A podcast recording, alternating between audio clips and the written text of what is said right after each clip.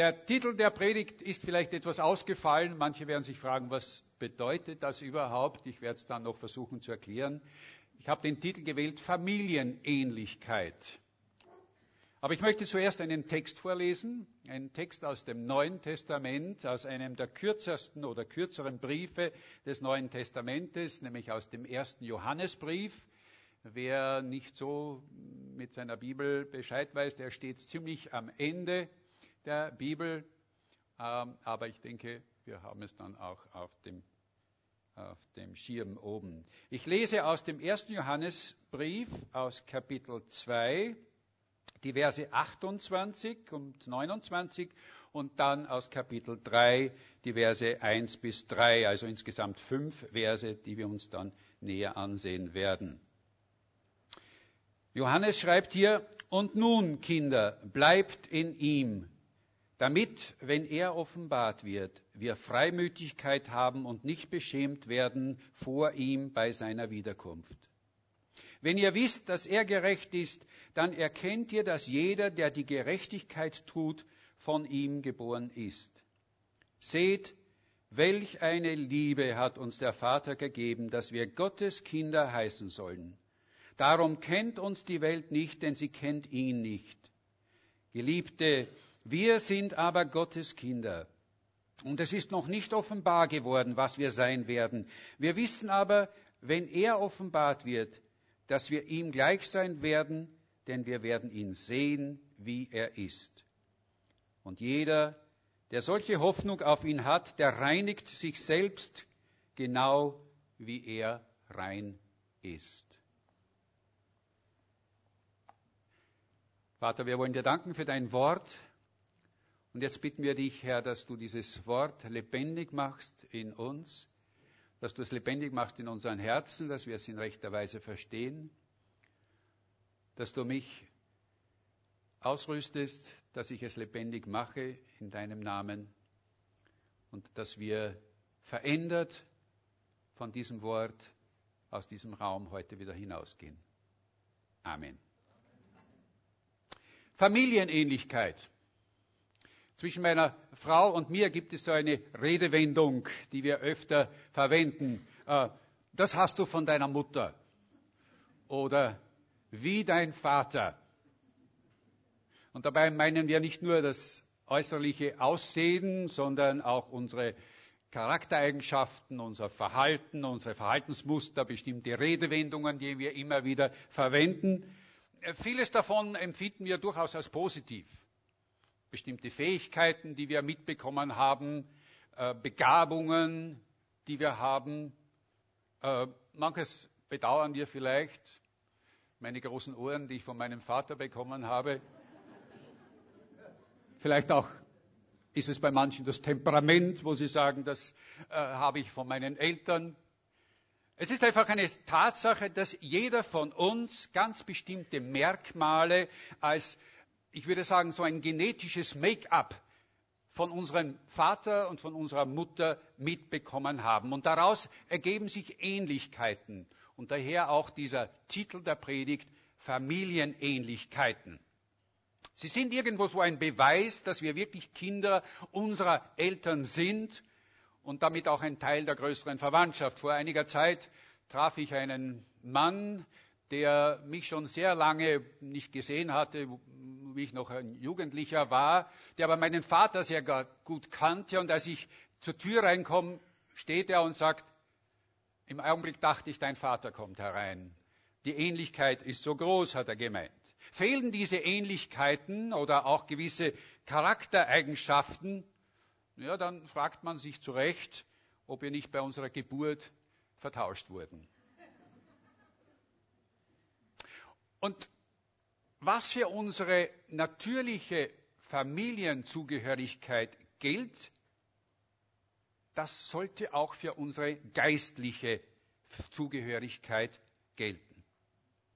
Denn wenn wir Gott als unseren himmlischen Vater haben und wir uns ja auch selbst als Kinder Gottes immer wieder bezeichnen, und das sind wir ja auch, dann sollten wir doch gewisse Familienähnlichkeiten mit unserem Vater und mit Jesus Christus haben. Und Darum geht es in diesem Abschnitt. Johannes beginnt mit Vers 28, wo er sagt, und nun, Kinder, bleibt in ihm. Dieses Wort bleibt in ihm, im Griechischen steht dieses Wort meno. Äh, menu, das heißt eigentlich, es ist hier übersetzt mit bleiben, aber eigentlich bedeutet dieses Wort wohnen. Wohnen. Wir könnten also auch diesen Vers so übersetzen, also nun, liebe Kinder, wohnt in ihm. Im Englischen kommt das noch viel deutlicher vor, denn in der englischen Übersetzung steht hier dieses Wort abide. Und davon kommt auch dieses Wort abode, also dieses Wohnen ist dort viel stärker übersetzt, viel richtiger übersetzt worden. Äh, die Frage ist, was bedeutet das? In ihm wohnen.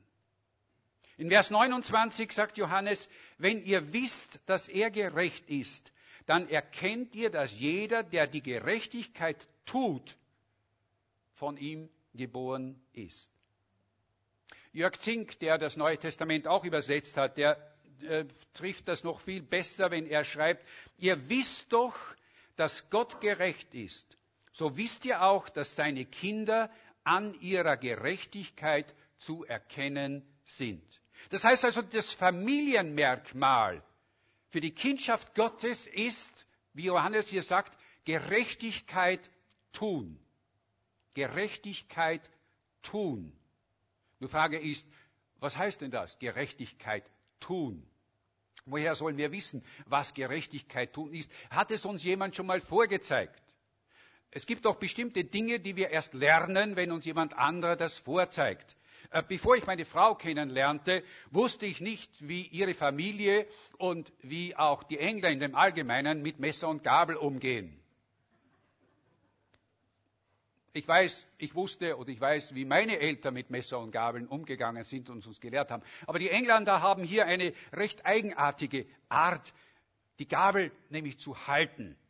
Sie halten sich nämlich nicht, wie wir es vielleicht für logisch halten, so wie eine Schaufel, sondern sie drehen die Gabel um.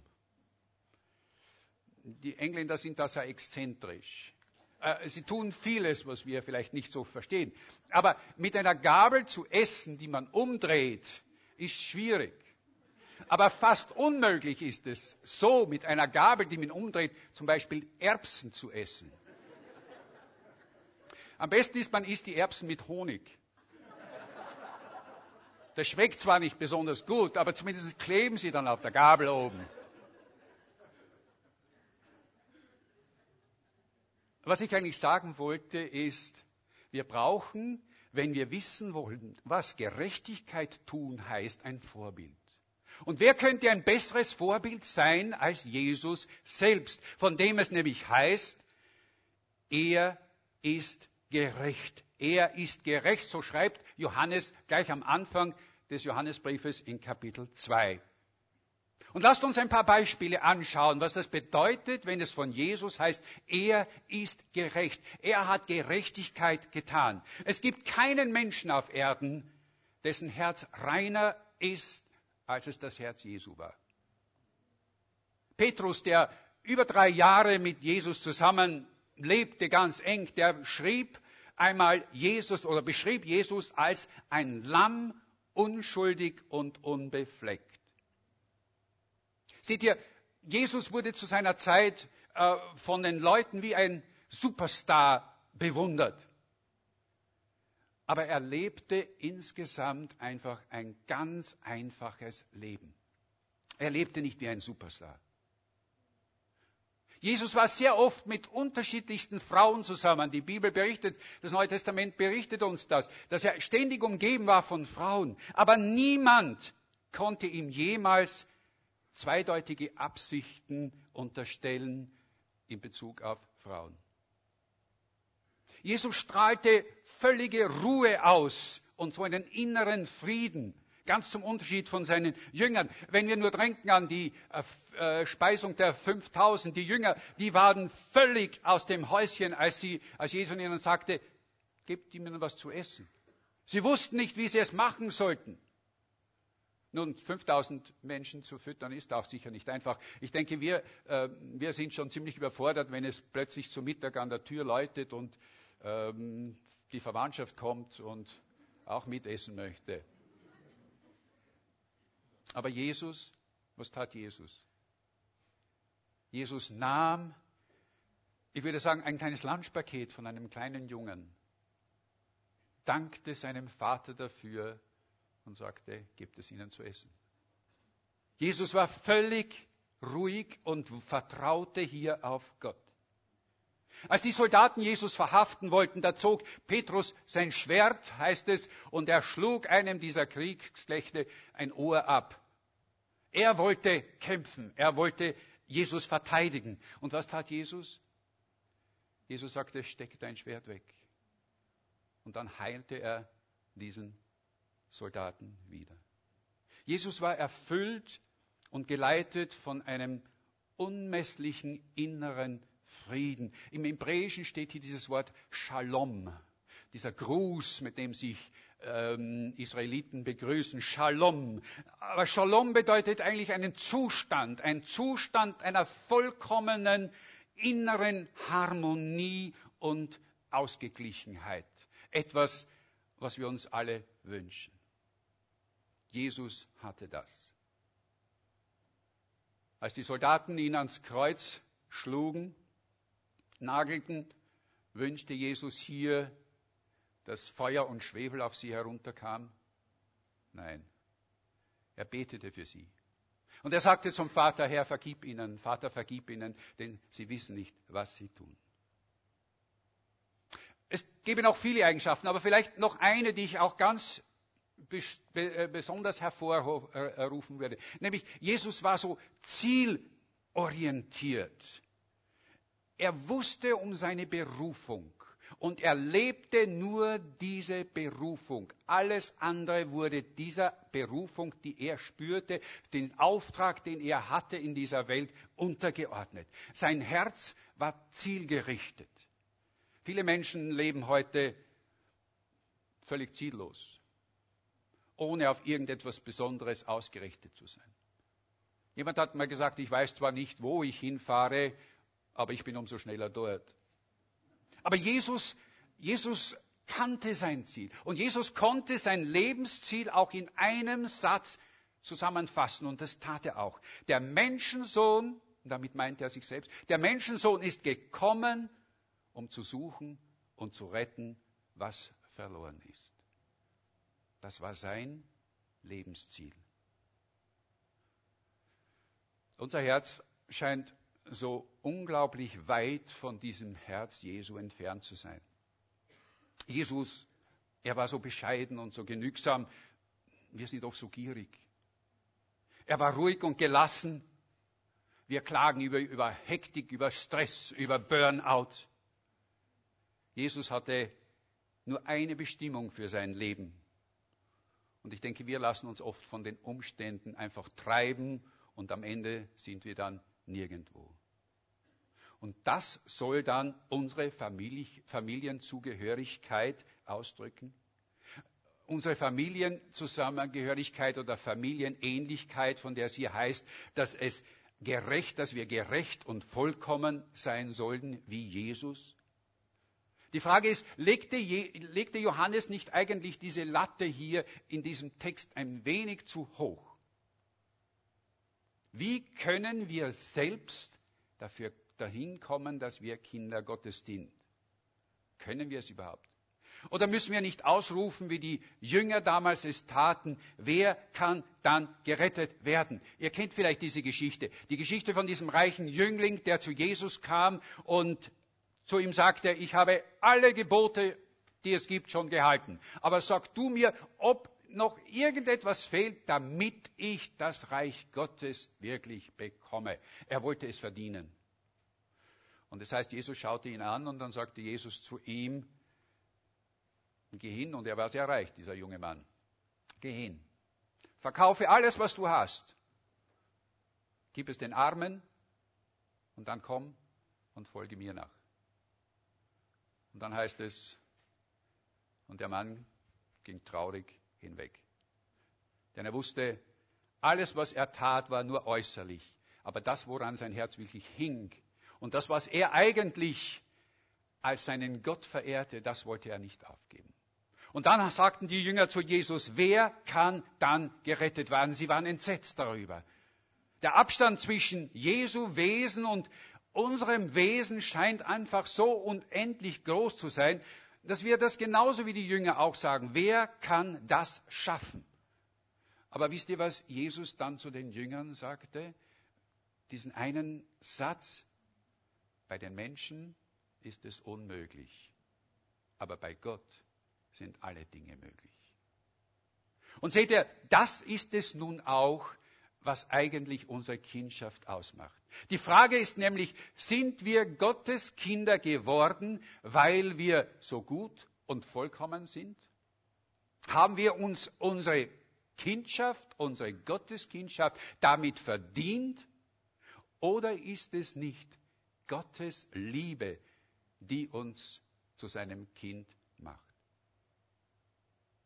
Vor kurzem las ich von einem Mann, der als gläubiger Christ sehr darunter litt, dass eigentlich seine Liebe zu Gott mm, so, ja, nicht vorhanden war. Er, er, er, empfand eigentlich nicht wirklich eine Liebe vor Gott. Und das tat ihm weh, das tat ihm leid, äh, denn er meinte, wenn ich Gott nicht liebe, dann ist es kein Wunder, dass er auch sich nicht um mich kümmert. Äh, Gott hätte ja gar keinen Grund, äh, ihn zu lieben und könnte ja seine Liebe auch entziehen. Und er teilte diese Gefühle seinem Freund mit, der auch gläubig war. Und dieser Freund, der offensichtlich schon viel mehr hier wusste, der sagte zu ihm, weißt du, wenn ich heute Abend von unserem Gespräch nach Hause gehe, dann werde ich das tun, was ich jeden Abend tue. Ich werde meine kleine Tochter, meine mein kleines, neugeborenes Mädchen in meine Arme nehmen. Ich werde in ihre blauen Augen schauen und ich werde sie herzen, weil ich sie von ganzem Herzen liebe. Und da sagt er, ob sie mich auch liebt, das weiß ich nicht. Sie ist noch viel zu klein dazu. Ich glaube auch nicht, dass sie es wirklich empfindet. Ich glaube, sagt er, wenn ich mich vielleicht vor Schmerzen am Boden krümmen würde, würde ihr das auch gleichgültig sein. Äh, außerdem hat sie bisher noch nie Danke gesagt und sie hat mir auch nie, noch nie ein Geld gegeben für irgendetwas. Noch nie etwas bezahlt. Aber eines sage ich dir. Das ganze Geld dieser Welt würde nicht ausreichen, wenn mir jemand meine kleine Tochter nehmen möchte. Und dann sagt er, Warum ist das so? Weil sie mich liebt oder weil ich sie liebe? Meinst du, ich würde mit meiner Liebe warten, bis sie zu mir sagt, dass sie mich auch liebt? Oder muss sie zuerst irgendetwas tun, um meine Liebe zu verdienen? Absolut nein. Und dann schaute er seinen Freund an und sagte zu ihm, wenn ich schon als menschlicher Vater meine kleine Tochter bedingungslos liebe, denkst du, dass es bei Gott anders wäre? Seht, welch eine Liebe, schreibt Johannes. Und er verwendet dafür wieder ein Wort, äh, das ja, dieses griechische Wort äh, potapen agapen. Agape kennen wir dieses Wort Liebe und potapen heißt eigentlich äh, aus einem Land. Das hat etwas mit Land zu tun. Und zwar meint Johannes eigentlich hier damit, diese Liebe ist völlig aus dieser Welt. Die Liebe Gottes ist unbeschreiblich. Sie ist nicht eine Liebe, die wir hier auf Erde kennen. Und ein paar Verse später schreibt er in Kapitel 4, Vers 10, darin besteht die Liebe nicht, dass wir Gott geliebt haben, sondern dass er uns geliebt hat und seinen Sohn gesandt hat als Sühneopfer für unsere Sünden. Und wir haben heute den anderen Vers auch schon gehört, der auch Johannes äh, schreibt, in Johannes in seinem Evangelium in Kapitel 3, Vers 16. Denn so sehr hat Gott die Welt geliebt, dass er seinen einz, einzig geborenen Sohn gab, damit alle, die an ihn glauben, nicht verloren gehen, sondern das ewige Leben haben. Die einzige Voraussetzung für die Liebe Gottes, ein Kind Gottes zu sein, ist, dass wir an ihn glauben und dass wir die Hand, die er uns ausstreckt, annehmen und sagen, ja Herr, ich möchte. Ich möchte, ich möchte die Vergebung annehmen, die ich durch Jesus erreichen kann und ich möchte dein Kind sein. Die Bibel nennt diesen Vorgang Versöhnung. Darin steckt dieses Wort Sohn. Habt ihr das schon mal überlegt? Versöhnung, Sohn? Angenommen werden als Sohn Gottes. Das ist es. Als ein Kind Gottes. Äh, nein, auch ihr Frauen könnt natürlich genauso damit bezogen sein. Vielleicht würdet ihr dann dieses Wort eher umdrehen und sagen Vertöchterung. Ja, auch ihr seid Töchter Gottes, wenn ihr diese Liebe Gottes annehmt und sagt, ja, ja, ich möchte.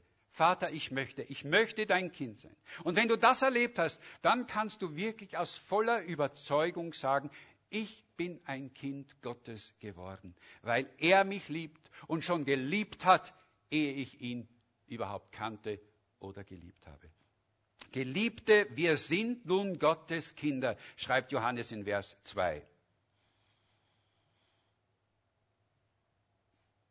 Das heißt eigentlich, wir sind etwas Neues. Es gab etwas, was vorher war und etwas, was jetzt ist. Es gab ein Früher, nämlich ein Früher, als wir noch nicht Gottes Kinder waren, als wir noch in Gottes Ferne waren und jetzt aber Gottes Kinder sind. Eigentlich erinnert uns das wieder an den Vers 28. Bleibt in ihm, wohnt in ihm. Äh, der Apostel Paulus verwendet dieselben Worte, wenn er schreibt, Darum in 2. Korinther Kapitel 5, Vers 17, blendet das ein? Darum, wenn jemand in Christus ist, in Christus ist, dann ist er eine neue Schöpfung. Siehe, das Alte ist vergangen, siehe, es ist alles neu geworden. Eine neue Schöpfung sind wir. Eine neue Identität. Das heißt, mein altes Ego mit all seinen Fehlern und Macken und Boshaftigkeiten ist weg. Um mit Paulus noch einmal zu reden, äh, in Galater 2, Vers 20, wo er sagt, ich lebe doch nicht mehr ich, sondern Christus lebt in mir. Ich wohne in ihm, Christus wohnt in mir. Und dann noch an einer anderen Stelle in 1. Korinther 2, 16, wo er sagt, wir haben Christi Gesinnung. Jörg Zink übersetzt es so, wir aber denken Gottes Gedanken nach durch Christus. Mit anderen Worten zusammengefasst, mit anderen Worten jetzt zusammengefasst, diese wunderbare Botschaft, ich bin ein neues Wesen, angenehm, liebenswert, liebenswürdig, mit einem Wort vollkommen wunderbar, herrlich gemacht. Halleluja. Ich muss zugeben, bei diesem Gedanken, so schön er klingt, dieser Gedanke macht mir sehr große Mühe. Und ich weiß nicht, wie es euch dabei geht. Eine neue Schöpfung? Bin ich wirklich eine neue Schöpfung? Ist wirklich so viel verändert in mir? Wenn ich wirklich Jesu Gesinnung habe und Gottes Gedanken denke, äh, was ich ja eigentlich möchte, warum gehen mir dann noch immer so oft schlechte Gedanken durch den Kopf. Warum bin ich an manchen Tagen, und fragt meine Frau, die wird euch das bestätigen, warum bin ich an manchen Tagen noch immer so schlecht gelaunt, mürrisch und unausstehlich? Dass sie noch mit mir überhaupt zusammen ist, das ist Gnade. Wenn Jesus wirklich in mir wohnt und ich in ihm, warum ärgere ich mich dann noch immer, wenn ich im Stau stecke? Oder wenn mir, mir ein anderer, und jetzt verzeiht mir dieses Wort, ein Verrückter zu schnell überholt. Weil er ist verrückt, nicht ich. Müssen wir nicht zugeben, wir sind nicht, was wir eigentlich sein sollten. Warum aber sind wir nicht, was wir eigentlich schon sein sollten, wenn es heißt, wir sind eine neue Schöpfung? Was ist der Grund dafür, dass wir nicht so sind? Wisst ihr, die Antwort dafür mag jetzt einigen vielleicht wirklich ketzerisch vorkommen. Aber der Grund ist, Gott hat seinen Teil der Erneuerung meines Seins getan. Er hat mich zu einer neuen Kreatur gemacht. Er hat mir eine neue Gesinnung gegeben. Er hat mir, ein, ich bin eine neue Schöpfung, heißt es. Er hat mir die Fähigkeit gegeben, das Gute zu tun und das Böse zu hassen. Er hat mir die Fähigkeit gegeben, auf ihn ausgerichtet zu sein. Denn das heißt dieses Wort, das bedeutet dieses Wort, gerecht sein, gerichtet sein auf Gott.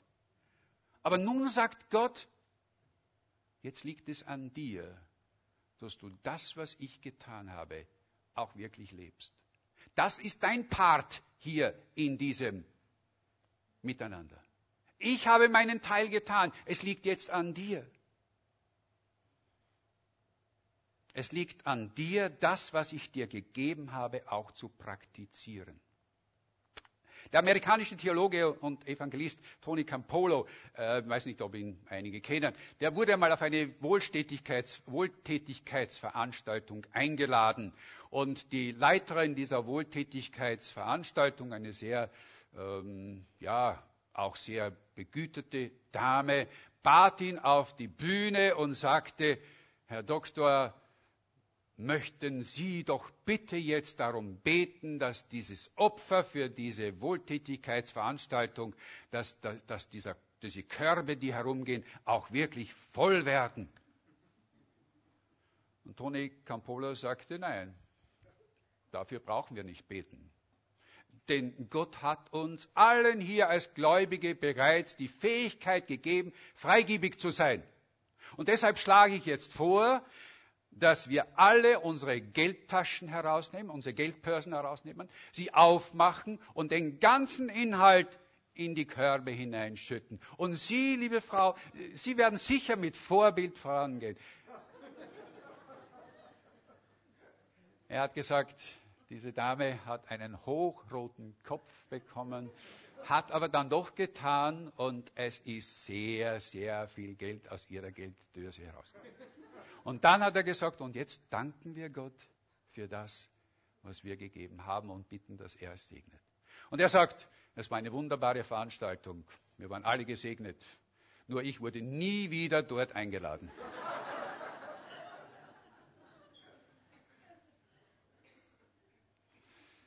Ich weiß nicht, vielleicht sagt jemand, oh, was der heute predigt, ich möchte auch nicht, dass der noch einmal so etwas predigt, das muss doch ihr Lehre sein es ist mir egal, denn ich weiß, dass ich nicht alleine bin, der das behauptet, der sagt, so ist es. Dass Gott in uns die Fähigkeit gegeben hat, Gutes zu tun, aber es liegt an uns, es auch wirklich zu tun. Ich weiß, dass ich hier in bester Gesellschaft bin, nämlich mit ähm, Paulus, der Ähnliches sagt, der genau dasselbe sagt. Ich lese wieder die Worte von Jörg Zink, es tut mir leid, ihr könnt auch in der Lutherbibel, es wird ähnlich darstellen. Nur Jörg Zink erklärt es besser, äh, aus, äh, mehr in einem verständlichen Deutsch.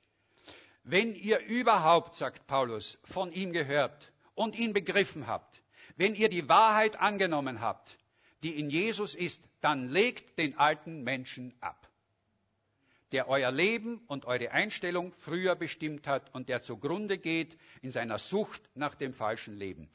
Ihr sollt vielmehr neu werden in eurem Geist in euren Gedanken und in eurer Einstellung. Ihr sollt, und er sagt nicht, Gott wird es tun, sondern er sagt, ihr sollt. Ihr sollt, wie man ein Gewand ablegt, äh, wie man ein Gewand anlegt, den neuen Menschen anziehen, der in euch neu geschaffen ist nach Gottes Plan und Willen. Vielleicht mag einen das jetzt wirklich erstaunen, weil er immer gedacht hat, eigentlich brauche ich doch nur zu beten, Vater, nimm mir doch diese pornografischen Zeitschriften, die unter meinem Bett liegen, endlich weg. Und Gott sagt, nein, du nimm sie weg und verbrenne sie. Tu, tu es. Nirgends in der Bibel steht geschrieben, dass Gott uns bei unserer Bekehrung automatisch, sozusagen auf, auf, auf übernatürliche, magische Weise absolut vollkommen, zu, zu absolut vollkommenen Menschen macht. Gott hat uns die Freiheit gelassen, zu bleiben, wie wir sind oder uns zu verändern. und uns zu verändern, damit wir nicht um die Kindschaft zu erwerben, sondern um damit seine Liebe zu danken. Die Liebe Gottes zu schätzen und zu danken. Ein junges Mädchen, wir nennen sie Maria, die wird von ihren Freundinnen und Freunden, Freunden zu einer Party eingeladen. Die, ihre Freunde sagen, du, das heute Abend, das wird eine Megaparty. Das, das, wird, das wird das Überdrüber sein. Da wird es zu trinken geben. Und ich sag dir auch, die Mädchen sagen, und da, und wird es Brüschen geben. Da wird was los sein. Da werden wir wirklich, ja, da wird was los sein. Komm doch auch dorthin. Und das Mädchen sagt, nein, ich möchte dort nicht hingehen. Worauf die anderen sie hänseln und sagen zu ihr, ah, du bist noch Jungfrau, ah, ja, und du hast Angst vor deinen Eltern. Werden deine Eltern dich schlagen, wenn sie das hören? Werden sie dir wehtun? Und sie sagt, nein, meine Eltern würden mir nie wehtun, aber ich würde sie wehtun, ihnen wehtun, wenn ich dorthin gehe. Dieser Teenager hatte begriffen, was es bedeutet, die Liebe ihres Vaters und ihrer Mutter zu schätzen und durch ihr Verhalten diese Dankbarkeit zu beweisen. Es geht nicht um Vollkommenheit. Wir werden immer wieder versagen und fallen. Aber es geht darum, dass wir immer einen Schritt weiterkommen in dieser Erneuerung, in diesem Anziehen des neuen Menschen. Denn eines Tages, und damit komme ich fast schon zum Schluss, eines Tages werden wir vor Jesus stehen und er wird uns fragen, der wird mich fragen, hast du mich lieb? Hast du mich wirklich lieb? Hast du dem Vater, hast du mir durch dein Verhalten für seine Liebe, durch dein Verhalten gedankt? Eines Tages, eines Tages. Und das ist eigentlich zugleich die wichtigste Botschaft überhaupt, die Johannes hier in diesen Abschnitt hineinlegt. Jesus kommt wieder. Jesus kommt wieder. Das ist die zentralste Botschaft der Bibel. Wisst ihr das? Die zentralste Botschaft des Neuen Testamentes. 318 Mal in den 260 Kapiteln des Neuen Testamentes wird von der Wiederkunft Jesu gesprochen. Die meisten Stellen in den Schriften von Johannes. Jesus tröstete seine Jünger mit, vor seinem Tod mit dem Versprechen, euer Herz erschrecke nicht. Glaubt an Gott und glaubt an mich. Im Haus meines Vaters sind wir wieder beim Wohnen. Im Haus meines Vaters sind viele Wohnungen. Ich gehe hin, um euch einen Platz vorzubereiten. Und wenn ich hingehe, dann will ich wiederkommen und euch zu mir nehmen, damit ihr seid, wo ich bin. Seht ihr, wir Gläubigen stehen in einem, wir sind in einem Spannungsfeld, einem Spannungsfeld zwischen der Gegenwart, in dem Jetzt und in der Erwartung. Es ist eine gute Spannung, dass wir darin stehen. Nur es, wir laufen Gefahr, dass wir uns vielleicht auf die eine oder andere Seite zu sehr, zu sehr beschränken. Meistens auf das Heute. Diese Spannung zwischen einem Leben im Heute und der Erwartung auf den Morgen, oder das könnte man ja sagen, die Erwartung auf den Morgen kommt dabei oft zu kurz. Aber die Bibel sagt, Jesus kommt wieder. Vielleicht ist es eine Frage des Alters, ob wir uns mehr mit dem Heute beschäftigen oder mit der Erwartung auf das Morgen. Ich muss sagen, je älter ich werde, desto öfter denke ich daran, dass Jesus wiederkommen wird und ich hoffe auch, dass es geschehen wird, vielleicht noch zu der Zeit, wo ich noch lebe. Aber ich frage mich jedes Mal, wie wird es sein? Wie wird es sein, wenn dieser Tag kommt und ich plötzlich vor ihm stehe? Wir wissen nicht wann, wir wissen auch nicht genau, wie es sein wird, aber wir wissen, dass wir mit jeder Stunde unseres Lebens einen Schritt auf dieses Kommen Jesu weiterkommen. Ja, ich komme bald, sagt Jesus am Ende der Offenbarung. Und wenn es heute wäre, wie möchte ich, dass Jesus mich findet? Möchte ich, dass er mich findet mit meinem Groll im Herzen gegen eine Schwester oder einen Bruder in der Gemeinde? Oder mit Geld in meiner Tasche, das ich eigentlich nicht selbst verdient habe? Möchte ich, dass er mich findet mit einer Disharmonie in meiner Ehe oder in meiner Familie? Wo befinden wir uns, ist die Frage auch. Sind wir an dem Ort, wo wir wissen, wenn Jesus kommt, dass er sagt, gut, dass du da bist. Das ist der richtige Ort, dort wollte ich dich haben. Oder stehen wir am falschen Platz? Tun wir gerade die Arbeit, wo er sagen würde, oder wo er auch seine Ärmel aufkrempeln würde und sage, ich helfe dir dabei. Tun wir das? Das ist die entscheidende Frage. Würden wir mit Zuversicht, wie Johannes im Vers 28 schreibt, würden wir mit Zuversicht vor ihm stehen oder würden wir bestimmt den Kopf senken und sagen, es tut mir leid, ich habe mein Leben vergeudet. Noch sind wir nicht zu Hause. Johannes schreibt das in Vers 2, ihr Lieben, heute schon sind wir Gottes Kinder, aber es ist noch nicht in seinem vollen Glanz sichtbar, was wir einmal sein werden. Damit komme ich zum dritten Punkt. Noch sind wir nicht, was wir sein werden. Ihr werdet sagen, wo waren die anderen zwei Punkte? Der erste Punkt war bei der Bekehrung, es gibt ein Vorher und ein Nachher. Wir sind nicht mehr, was wir einmal waren. Der zweite Punkt ist nach der Bekehrung, wo wir eigentlich eine neue Schöpfung sind, wir sind nicht, was wir eigentlich sein sollten. Und der dritte Punkt ist jetzt, wir sind noch nicht, was wir einmal sein werden. Ein paar Tage vor unserer Hochzeit äh, hatten meine Frau und ich eine Generalprobe in der Kirche, äh, äh, wie, nämlich, wie nämlich die Trauung ablaufen sollte der Pastor sagte uns, wo wir stehen sollten oder wo ich stehen sollte und wie alles ablaufen. Wir, wir probten unser Ehegelöbnis. Äh, nein, äh, meine Frau hatte, die Judy hatte damals noch nicht ihr Hochzeitskleid an. Auch ich war ganz normaler Straßenkleidung da. Und trotzdem war es aufgrund der, der Situation schon eine gewisse Spannung da, eine Vorahnung auf das, was kommen würde. Aber wirklich nur eine Vorahnung. Denn als dann dieser große Tag kam, an dem ich vorne beim Altar geschniegelt und gestriegelt, gestylt würde man heute wahrscheinlich sagen, gestanden bin. Und dann die Braut an dem Arm ihres Vaters hereinkam. Das war ein Strahlen. Sie war strahlend, sie ist es heute noch. Es war ein Strahlen. Es war einfach unbegreiflich, unbeschreiblich. Und dieser Moment, den werde ich nie vergessen. Seht ihr, jemand hat einmal gesagt, unser Leben hier ist eigentlich nur eine Generalprobe für die Ewigkeit. Unser Leben hier ist eine Generalprobe für die Ewigkeit. Eines Tages werden wir für Jesus stehen. Und es wird ein unbeschreiblich schöner und herrlicher Moment sein. Jesus beschreibt ihn hier, äh, äh, Johannes beschreibt ihn hier mit zwei, mit zwei Aspekten, die da passieren werden. Das erste ist einmal, wir werden vollkommen sein. Das heißt, wir werden wirklich, ja, es wird alles, was uns hier auf Erden noch anhaftet, das wird dort abfallen. Und das zweite ist, wir werden Jesus sehen. Nicht als den Gekreuzigten, sondern als den Lebendigen.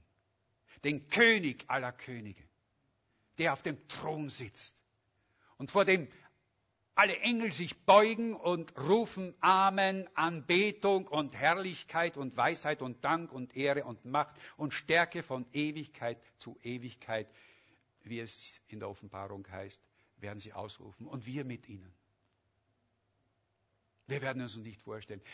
Äh, wir haben als früher in meinen Jugendjahren hatten wir ein Lied, ich weiß nicht, ob das einige noch kennen, und da war der Refrain, der Refrain, an den erinnere ich mich immer wieder. Wir werden sein, er ist noch, eigentlich nach einem Psalm, ich glaube nach Psalm 126 ist er nachgeschrieben, dieses Lied. Wir werden sein wie die Träumenden, die noch nicht fassen, was sie sehen. Wir werden lachen und fröhlich sein, wenn wir vor Jesus stehen. Ein schönes, schönes altes Lied. Wir leben heute noch, wir leben jetzt noch im Heute. Und unser Leben ist eine Generalprobe. Aber Johannes ermahnt uns im letzten Vers, und jeder, der solche Hoffnung auf ihn hat, der reinigt sich selbst. Der reinigt sich selbst genau wie er rein ist. Und eigentlich, und das finde ich so großartig, schließt sich damit dieser Kreis in diesem Abschnitt von Vers 28, nämlich dort, wo Johannes schreibt, nun Kinder, bleibt oder wohnt in Christus, dann können wir ihm mit freiem, zuversichtlichen Herzen begegnen und brauchen uns nicht zu schämen bei seiner Wiederkunft. Sollte uns das jetzt nicht ermutigen, für ihn zu leben? Wenn wir an das Vorrecht denken, dass wir ein Kind Gottes sind? Sollten wir nicht unserem Vater damit Ehre machen, dass wir versuchen, unser Leben auch in dieser Gerechtigkeit zu leben, wie er es uns zeigt? Und wenn wir an diese, diese herrliche Aussicht, diese Vorahnung auf die Zukunft denken, sollte uns das nicht motivieren, so wie es hier im letzten Vers heißt, in dieser Reinheit zu wachsen, rein zu werden, wie er ist? Ich wünsche es uns. Ich wünsche es uns. Und die ganze Gemeinde rief Maranatha. Amen.